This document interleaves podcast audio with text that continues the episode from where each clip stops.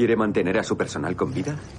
Pues empiece escuchándola a ella. Esos árboles son sagrados para los somaticayas, hasta un punto que ni te imaginas. Oye, ¿sabes qué? Aquí lanzas un palo al aire y seguro que aterriza en algún, yo que sé, lecho sagrado, por amor de no, Dios. No, yo no hablo de ninguna especie de vudú pagano o algo así. Hablo de algo real, algo mensurable en la biología de la selva. Explícame de qué se trata.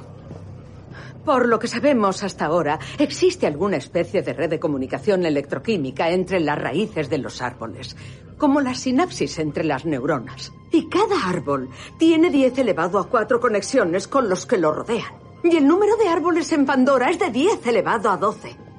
Que, que son muchos, supongo. Son más conexiones que en el cerebro humano. ¿Lo entiendes? Es una gran red. Es toda una red global y los Navi pueden acceder a ella, pueden cargar y descargar datos, vivencias en lugares como el que acabáis de destruir. Sí. ¿Qué narices habéis estado fumando ahí fuera? Solo son unos malditos árboles. Despierta de una vez, Parker. No, tú tienes que despertar. La riqueza de este mundo no está en el suelo, está en todo el entorno. Los Navi lo saben y por eso luchan para defenderla. Si queréis compartir este mundo con ellos, tenéis que comprenderlos. Yo diría que los comprendemos perfectamente.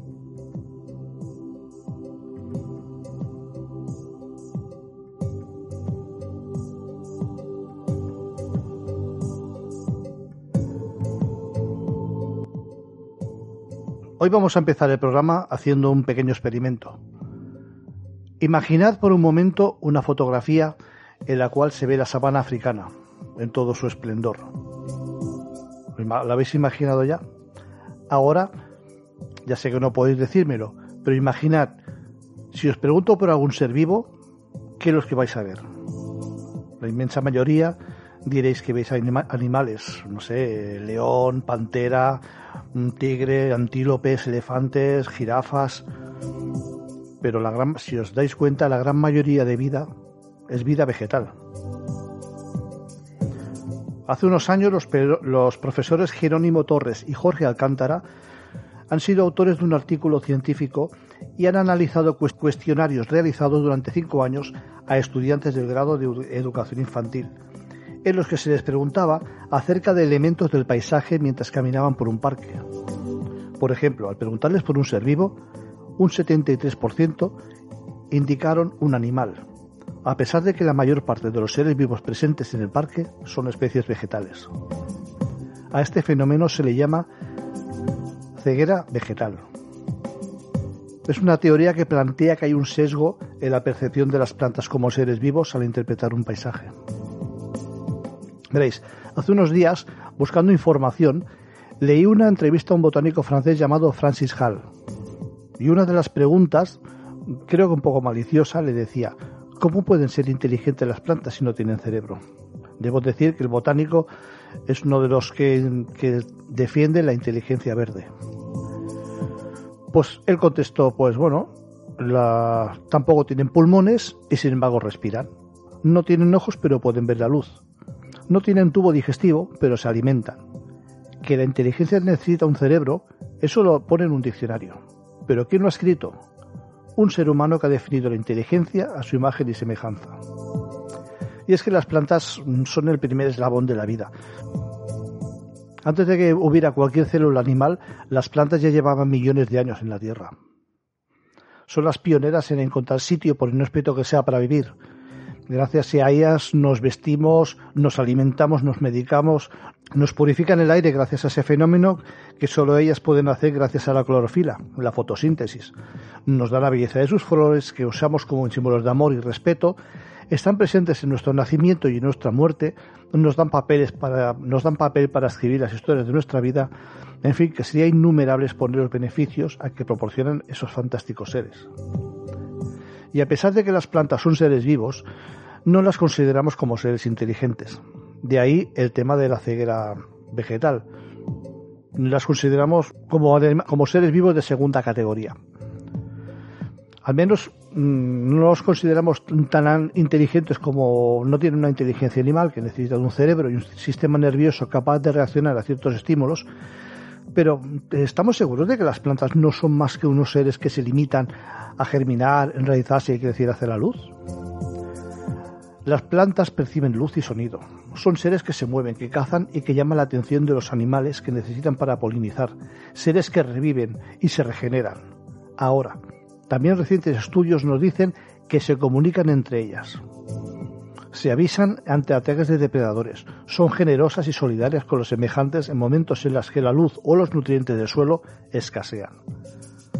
Ante todo esto, creo que podemos pensar en una especie de, no sé si llamarlo inteligencia, pero lo que está claro es que no estamos ante seres inanimados y sin ningún tipo de conciencia. Las plantas no tienen ojos, pero son capaces de percibir la cantidad de intensidad de la luz que reciben a través de los fitocromos. Los fitocromos son unos fotorreceptores que se componen de miles de átomos que se encuentran en las hojas y sería el equivalente a unos ojos. Gracias a esa percepción se produce el fototropismo positivo, mediante el cual las plantas crecen hacia la dirección en la que la luz es más propicia, o el fototropismo negativo, que es cuando las células vegetales, sobre todo las raíces, se alejan de la luz. Podemos poner ejemplos. Las flores de girasol, de ahí su nombre giran constantemente hacia la luz del sol para poder aprovechar la luz al máximo. Eh, todo, también todos tenemos alguna planta en casa y vemos cómo crece en dirección a la ventana por la que entra la luz. O bien, vemos cómo los árboles de las calles también crecen en la dirección del sol. Otros fotorreceptores llamados fototropinas activan la auxina. La auxina es una hormona que se encarga de regular el crecimiento, que es la que termina dirigiendo el crecimiento hacia la dirección adecuada. A pesar de que tradicionalmente se dice que ciertas músicas ayudan al crecimiento de las plantas, la realidad no sería exactamente así. Más que música, las plantas perciben los sonidos de manera más genérica. Podríamos hablar del rumor del agua o, del sonido que ciertos insectos podrían emitir al mordisquear las hojas o abatir sus, sus pequeñas alas. En un estudio reciente de la bióloga evolutiva Mónica Gagliano de la Universidad de Australia Occidental, pudo probar mediante un experimento que consistía en un frasco en forma de, Y invertida en la cual depositaron unos brotes de guisante.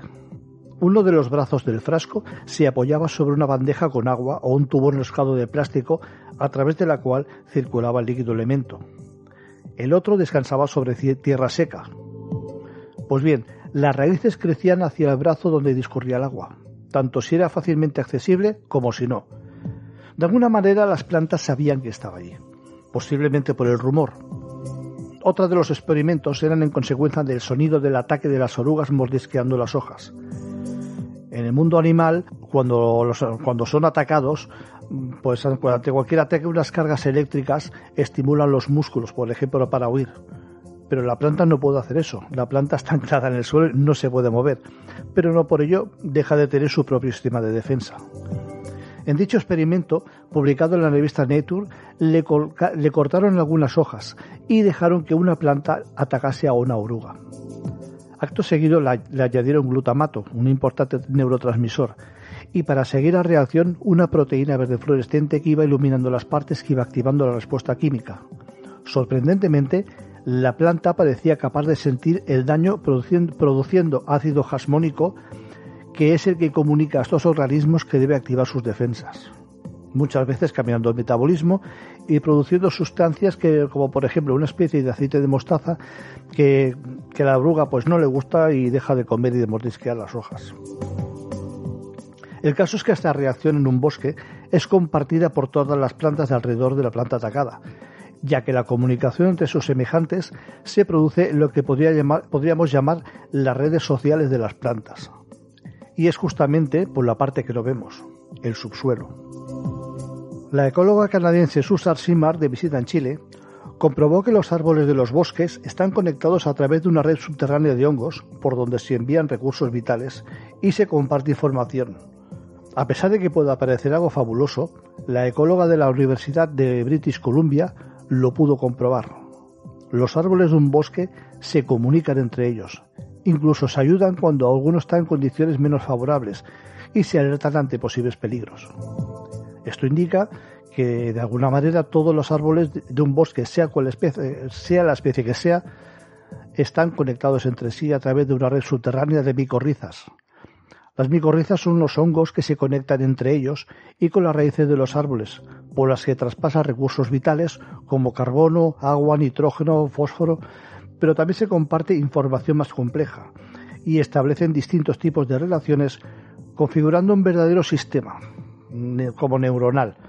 También se encontraron con árboles que juegan distintos roles dentro de esta red. Así, los más grandes y viejos son los que más conectados están con el resto, y cuando germinan los árboles más jóvenes les transfiere elementos vitales, sobre todo si son familiares de la misma planta. Todo esto me recuerda mucho a la película Avatar. Al final va a ser que no está tan desencaminado el tema. Por cierto, cuando el, suelo, cuando el suelo es pobre en nutrientes, ¿cómo sobreviven algunas plantas? Cazan. La Venus atrapamoscas es una planta excepcional, que incluso podríamos decir que sabe contar. Como hemos dicho, cuando los nutrientes del suelo escasean, consiguen esos nutrientes digiriendo arañas, moscas u otros insectos que caigan en su trampa. La Venus tiene un par de hojas de captura con unos apéndices que recuerdan unas mandíbulas. Esas son las que se cierran al detectar al incauto insecto que caiga por ahí. Pero cerrar esas mandíbulas conlleva un gran gasto de energía para la planta y, por decirlo de alguna manera, debe asegurar el tiro. Dichas hojas tienen en el interior unos pequeños pelos sensibles al tacto. Cuando el insecto toca por primera vez el dicho pelo, la Venus se pone en alerta. Un segundo contacto en menos de 30 segundos hará que el órgano de captura se cierre atrapando al insecto. Como vemos, no solamente cuenta las veces que has tocado ese pequeño pelo sensitivo, sino que además también calcula el tiempo hasta un segundo contacto que resulta fatal para el insecto y un éxito para la planta. En cuanto a la reproducción, es esencial para las plantas y las flores. Son un buen método para, que, para, que, para pedir que abejas y otros insectos ayuden en la labor, ayudando a distribuir el material genético que se encuentra en el polen. Pero para eso se debe seducir al insecto. Y siempre hemos hablado de colores y aromas para lograr esa polinización, y es cierto, pero hay otras formas, quizá más desconocidas. Hay plantas que colocan los estambres a la altura adecuada para que sea el insecto más propicio el que la poliniza, incluso negándole el preciado néctar a quien no cumpla los requisitos. Otras incluso cambian la composición del néctar el mismo para eh, si el que se acerca no es el animal adecuado.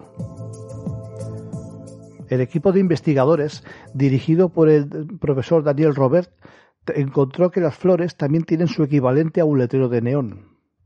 Emiten patrones de señales eléctricas que dan información al insecto polinizador y que actúan con otras señales atractivas eh, de la flor para reforzar la publicidad floral.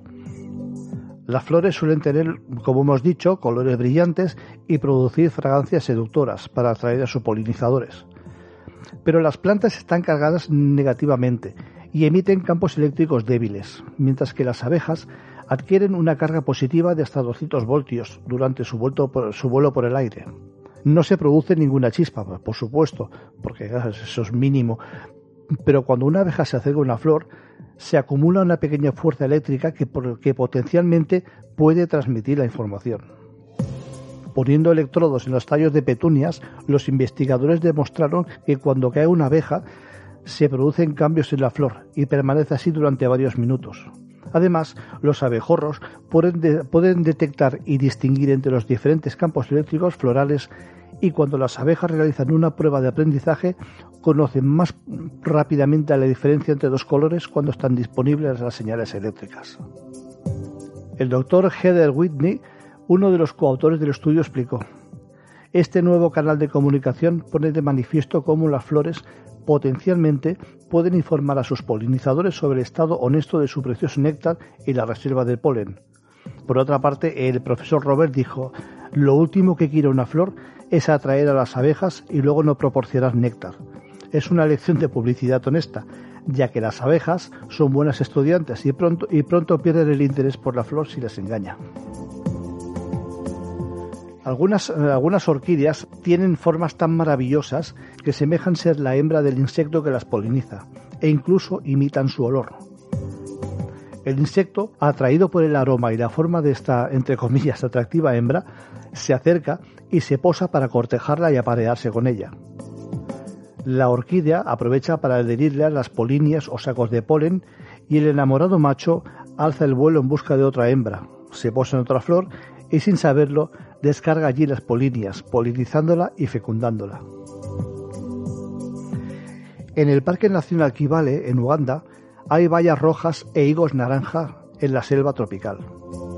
Estas esperan que los monos o las aves escudriñen su follaje, se coman sus frutos y escupan o defequen sus semillas.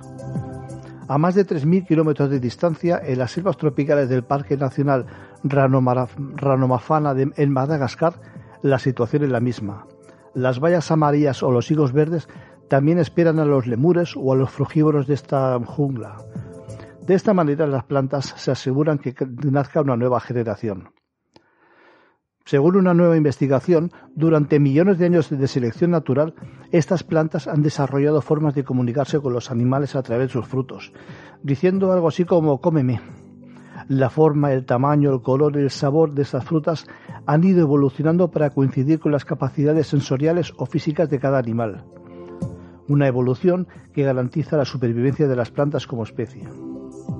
El doctor Kim Valenta de la Universidad de Duke y su colega Amer Nevo de la Universidad OM de Alemania han trabajado para comprender cómo las plantas se han adaptado para atraer a los animales que propagan sus semillas. Estos han revelado que la relación entre las plantas y los animales es mucho más compleja de lo que se podría llegar a imaginar. Según los autores del estudio, estudiar a fondo esta relación es la clave para comprender y preservar sus hábitats compartidos.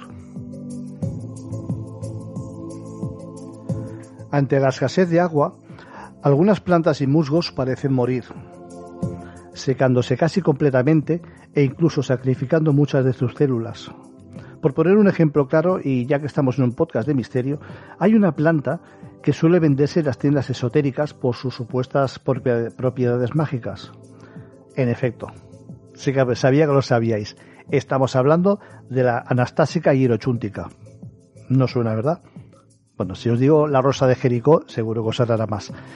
La rosa de Jericó es un arbusto seco hecho, hecho como una bola. En realidad esto no es más que una estrategia de supervivencia ante la falta extrema de agua. Tiene la peculiaridad de desarrollar sistemas fisiológicos únicos. Los cactus almacenan toda el agua posible. Las espinas no son más que una evolución de millones de años de las hojas para evitar un nivel de evapotranspiración excesivo, además de suponer un sistema defensivo bastante eficaz, por cierto. Las plantas grasas, como los ágaves o el aloe vera, tienen estructuras carnosas donde almacenan grandes reservas de agua en, forma de mucílagos y otros geles. Hay un sinfín de mecanismos, pero ninguno como el de la rosa de Jericó. La rosa de Jericó tiene la capacidad de secarse, pero no morir del todo. Aunque tendríamos que definir muy muy bien en este caso qué significa morir para una planta. La rosa de Jericó no entra dentro de la definición. Digamos que consigue una especie de latencia mecánica. Antes de la completa marchitez irrecuperable, la rosa de Jericó se transforma para asegurar la supervivencia de la especie. Cuando esta planta de, zonas desérticas se seca, sus ramas se plegan hacia el centro, formando una estructura más o menos esférica. Sus raíces se reducen a la mínima expresión. Desenraiza por un mecanismo lógico en un desierto sabe que no va a encontrar agua si se queda donde está. Al desenraizar y hacerse una bola, con el viento suficiente es capaz de despegarse del suelo y rodar de una arriba, de una abajo. Bueno, no sé si habéis visto las películas del oeste, pues algo parecido. Aquellas bolas de, de hierbas que, corrían por el desierto.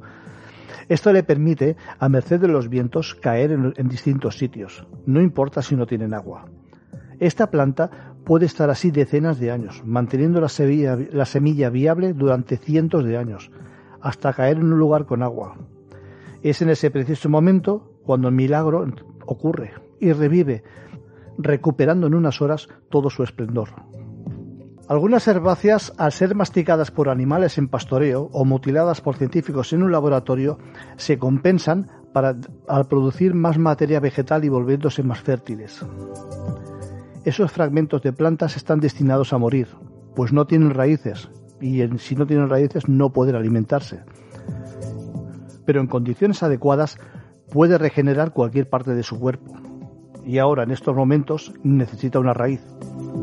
Gracias a unas células totipotentes que se activan y convierten en el tipo de tejido que la planta necesita en ese momento, y ahora, lo que, y ahora mismo lo que necesita son raíces, pues la, la, totipotencia permite que la planta, aun siendo comida o mutilada por cualquier motivo, vuelva a regenerarse por sí misma.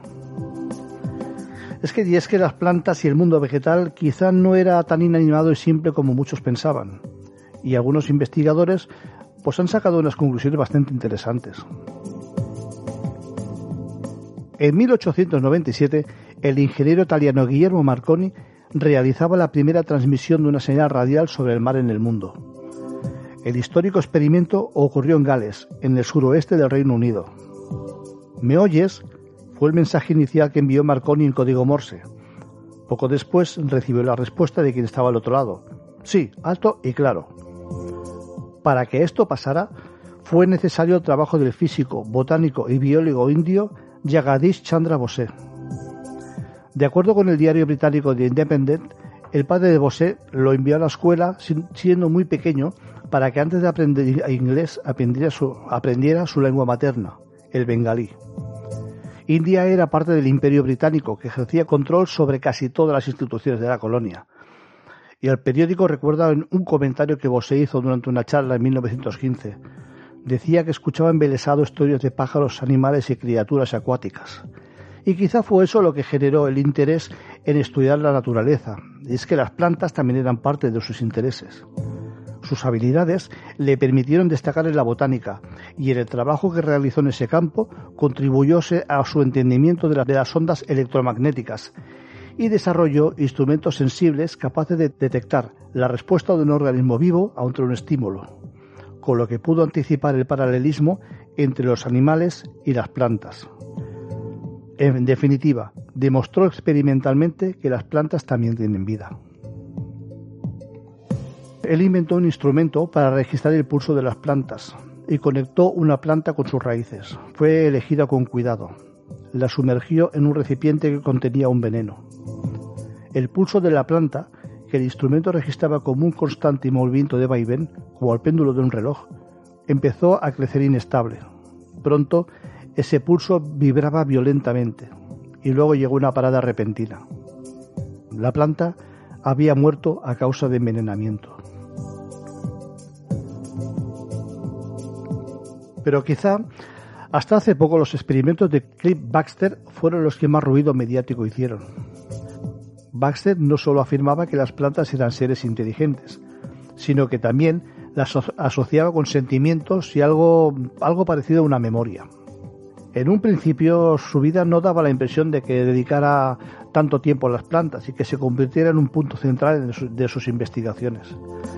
Clay Baxter había fundado a principios de los años 50 una escuela de poligrafía, eh, bueno, lo que todos conocemos por detector de mentiras, y estaba integrada en el Servicio de Inteligencia Americano, la CIA, cuyos agentes y colaboradores asistían a sus clases. Posteriormente, eh, Baxter dio clases en una escuela propia de policías y agentes de seguridad del extranjero y siguió desarrollando técnicamente más detectores de mentiras. Y ese no es justamente el entorno que podría suponerse como caldo de cultivo de un hombre que posteriormente sería descrito como el padre de la comunicación vegetal. En realidad fue algo que prácticamente podría clasificarse de, calificarse de casual. Él había estado desarrollando un nuevo método poligráfico para los militares estadounidenses cuando en la madrugada del 2 de febrero de 1966 miró su planta Drago de Canarias que tenía en el despacho y le vino la idea de conectar esta planta a su aparato para ver cuánto rato tardaba el agua en llegar a las hojas cuando la regaba. Las hojas del draco son grandes y lo bastante fuertes como para que los electrodos no las dañen rápidamente. Esperaba que el instrumento de registro de polígrafo pues registrara una curva que produjera, no sé, una pequeña resistencia eléctrica debido a la mejor conductibilidad cuando la planta estaba abastecida de agua. Pero sorprendentemente, se dio cuenta de que el Draco mostraba una reacción completamente diferente. En el instrumento de registro apareció exactamente la curva típica que conocía de los muchos interrogatorios. cuando las personas se excitaban positivamente. ¿Es que acaso tenía sentimientos la planta? ¿Le mostraba que se alegraba de recibir agua fresca? ¿Cómo podía comprobarse que un Draco tenía sentimientos reales?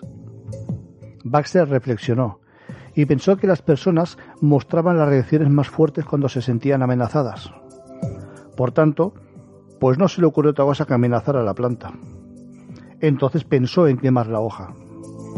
En el momento en que pensó que quería quemar la hoja que tenía conectado los electrodos, la planta reaccionó con potencia y el instrumento de registro se movió registrando una curva muy dramática. Todo estaba quieto en la casa, eran las 3 de la madrugada, no se había movido y no había tocado la planta, solo había pensado en quemarla. ¿Era posible que la planta se sintiera amenazada debido a sus pensamientos? ¿Podía la planta apreciar sus pensamientos? Fue a otra habitación, fue a otra habitación para buscar cerillas. Cuando volvió, el instrumento de registro había registrado otra curva de miedo, aparentemente en el momento en que había decidido hacer realidad su pensamiento. Tomó la cerilla y acercó la llama sin intención de quemar la planta. El instrumento de registro volvió a mostrar una curva, aunque mucho más débil. A Baxter le gustaban las plantas y realmente no quería hacer daño a su Draco. Más tarde, cuando solo simuló que quería quemar la hoja, la planta ya no reaccionó. ¿Podía la planta diferenciar realmente entre una amenaza real, como en el inicio del experimento, que le había venido a la cabeza la idea de chamuscar la hoja, y una amenaza ficticia como ahora, como cuando solo intentaba aparentar chamuscar la planta? Baxter trabajó toda la noche realizando nuevos experimentos con su Draco. Cuando su socio regresó a la oficina la mañana siguiente, los papeles con los registros del polígrafo estaban colgados por toda la pared. ¿A quién has estado interrogando durante toda la noche? preguntó. A este, contestó Bacter señalando a su Draco. ¿Estás loco? ¿Una planta? Los experimentos siguieron con diferentes colaboradores, incluso de manera de que el propio colaborador no sabía exactamente lo que iba a hacer hasta el último momento, y marcando la planta esas característicos vaivenes cuando dichos colaboradores tenían intención de dañar no solo a la planta, sino a cualquier ser vivo.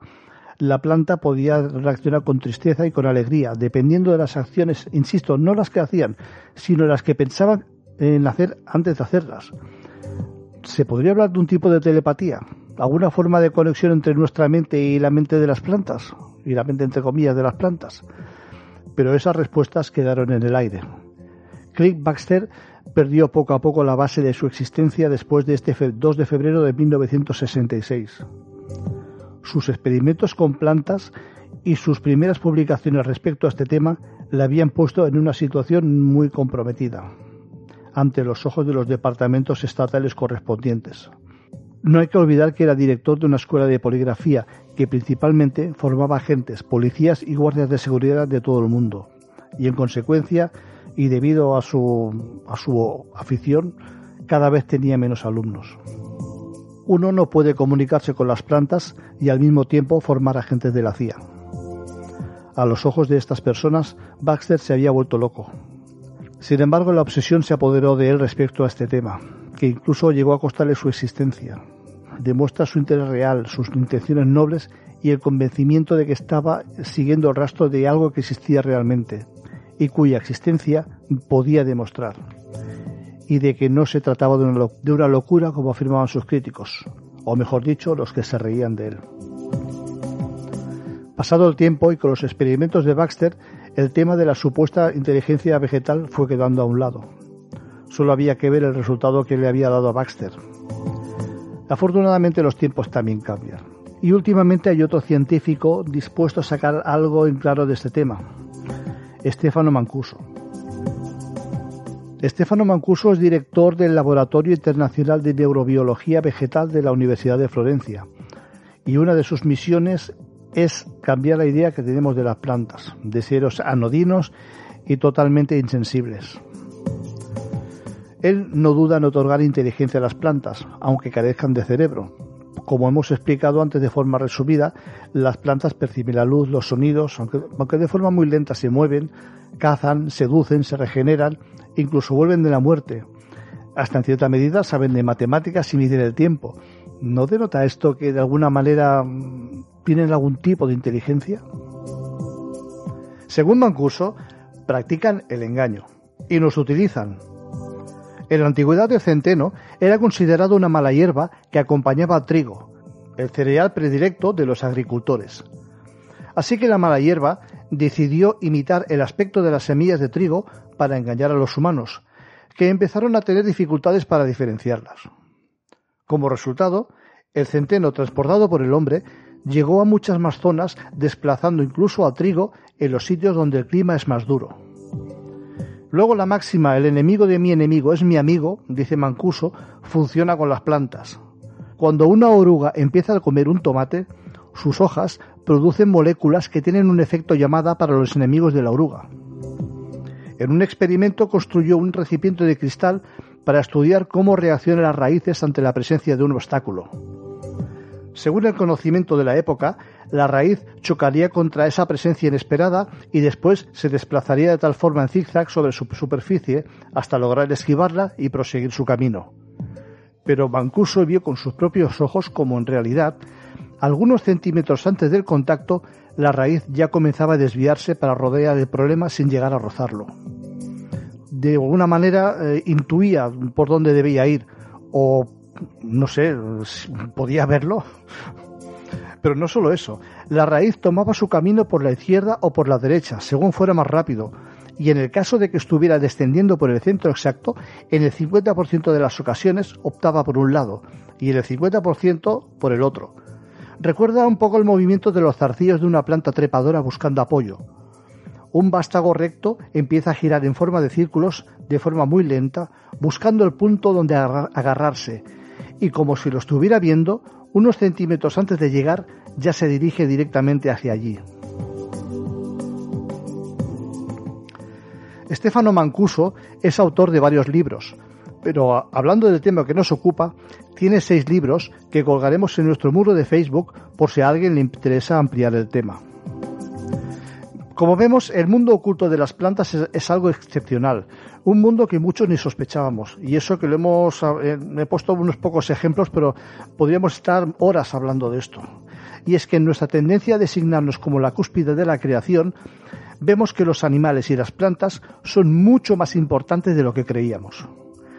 los animales también tienen cerebro, aunque menos complejo que el humano.